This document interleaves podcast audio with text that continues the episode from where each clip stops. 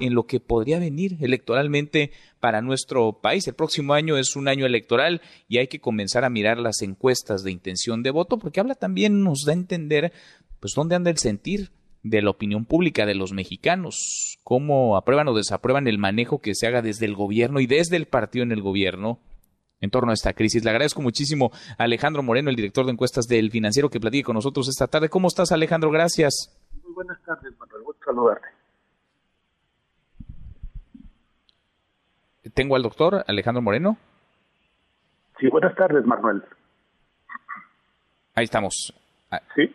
Ahí nos escuchamos, perdón, perdóname Alejandro, ¿cómo estás? Tengo yo un problema acá en la, en la comunicación, tú sabes, esto de andar de casa a casa vuelve, vuelve retador el hacer un espacio. Te agradezco mucho estos minutos porque leíamos la encuesta que hoy se publica en el diario El Financiero, la intención de voto y vaya, lo que es eh, observable así, a simple vista, pues es un desplome en la intención de voto de Morena, Morena que traía una altísima intención, vaya, 2 a 1, 3 a 1 incluso sobre el segundo y tercer lugar, PAN, PRI, según se quiera ver, y de pronto Morena pues cae, cae 15 puntos con respecto a su intención de voto que registraba a inicios de año, por ejemplo, en enero. ¿Cómo vas viendo las cosas, Alejandro?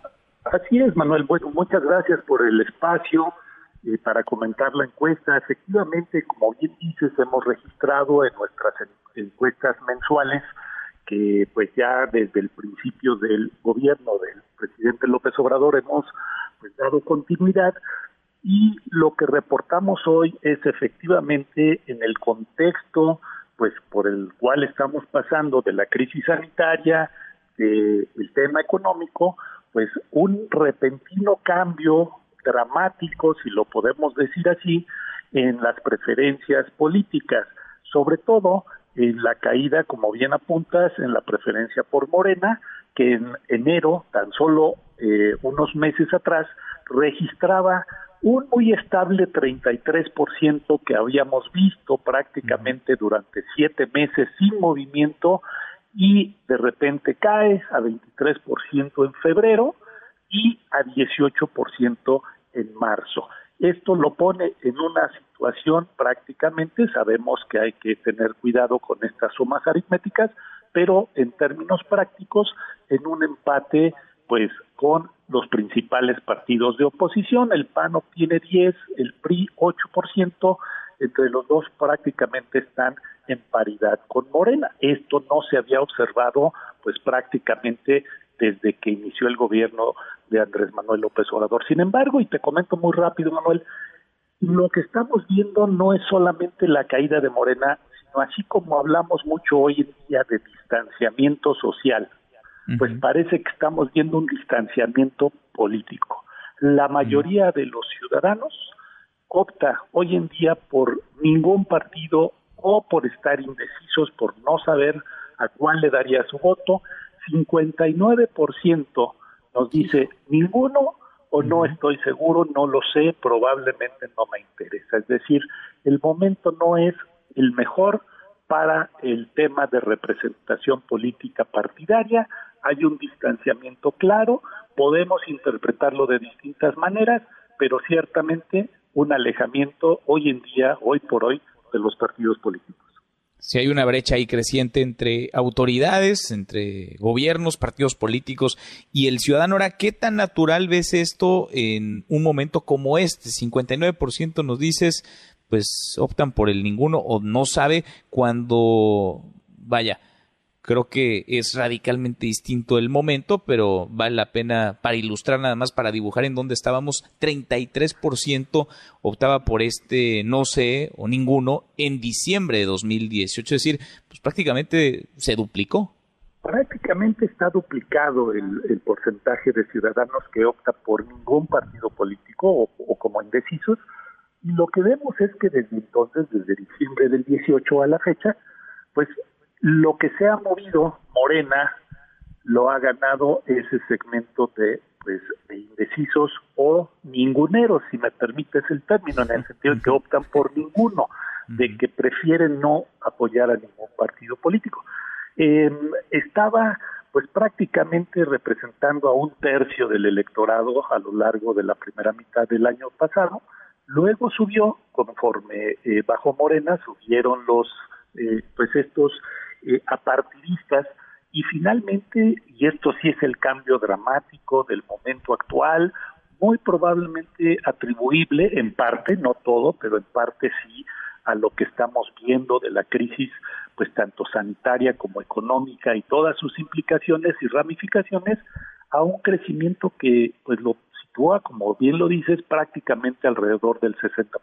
Seis de cada diez ciudadanos no optaría por ningún partido, lo cual te hace pensar que si hoy hubiera elecciones, cosa que sabemos que no hay, sino hasta el próximo año, pero si hoy hubiera elecciones, probablemente estaríamos viendo eh, pues un enorme nivel de abstencionismo. Y no lo digo por el distanciamiento social y la cuarentena, sino por la falta de interés y de apoyo que estamos viendo a los partidos en este momento. Bajo ese escenario, perdón, Manuel, de, de, de abstencionismo probablemente alto, pues Morena, con el 18% que tiene, estaría por arriba del 40%, eso hay que decirlo. Es decir, probablemente mantendría su mayoría en el Congreso. Ha caído, pero todo dependerá, como siempre lo sabemos, de cuántos y quienes acudan a las urnas el próximo año. Es un gran apunte ese porque, pues sí, no es como que el PAN o el PRI u otros anden en los cuernos de la luna. Es decir, Morena está en 18, pero quien le sigue viene pues en 10, en 8, es decir, están muy rezagados también. Ahora, esto pues le pone un ingrediente electoral, político, de grilla adicional a lo que vendrá en el 21, pero también al tema de la revocación de mandato, ¿no? El presidente López Obrador Alejandro. Claro que sí, mira, yo creo que el tema de la caída de Morena lo que hace es generar mayor incertidumbre. Sabemos que las elecciones democráticas son eso, incertidumbre, pero con el triunfo arrollador que tuvo Morena en el creo que la incertidumbre había bajado. Casi todas las encuestas mostraban y los analistas pensaban que Morena, iba a seguir ganando pues de calle. Esto parece que hace un poco más competido y más incierto el escenario, un poco por default, como dices, ni, ni PAN, ni PRI, ni ningún otro partido han ganado de las pérdidas de Morena. Estos se han ido a los apartados pero ciertamente, pues la otra pregunta, y eso lo hemos llevado con una medición aparte, es el tema de la revocación de mandato, lo cual, sin ninguna duda, el presidente sigue contando con una mayoría a su favor, es decir, en torno a él como mandatario. Sin embargo, esa popularidad, pues lo que vemos aquí es que pues no está jalando, no está abonando a, pues a la suerte electoral de Morena como tal, aunque quiero apuntar, pusimos por ahí un gráfico en el que Morena sí se mueve de alguna forma, eh, reflejando pues la caída en, la, en, el nivel de aprobación al presidente López Obrador. Es decir, parte eh, lo jala, parte van independientes porque pues el presidente sigue contando con una mayoría absoluta. Es, e, es, interesantísimo y es parte de lo que se está moviendo, cómo se mueve también la aprobación, la popularidad del, del, propio presidente López Obrador. Veremos cómo sale librado de esta y sobre todo, pues qué tanto puede él, su administración y su partido eh, colocarse de la mejor manera para el próximo proceso electoral, o qué tanto el presidente también decide pintar su raya, ¿no? Con, con Morena, si es que ya de plano significa más costo, más carga que un beneficio político. Alejandro, gracias como siempre. Al contrario, muchas gracias. Buenas tardes. Muy buenas tardes, es Alejandro Moreno, el director de encuestas del financiero. Mesa para todos.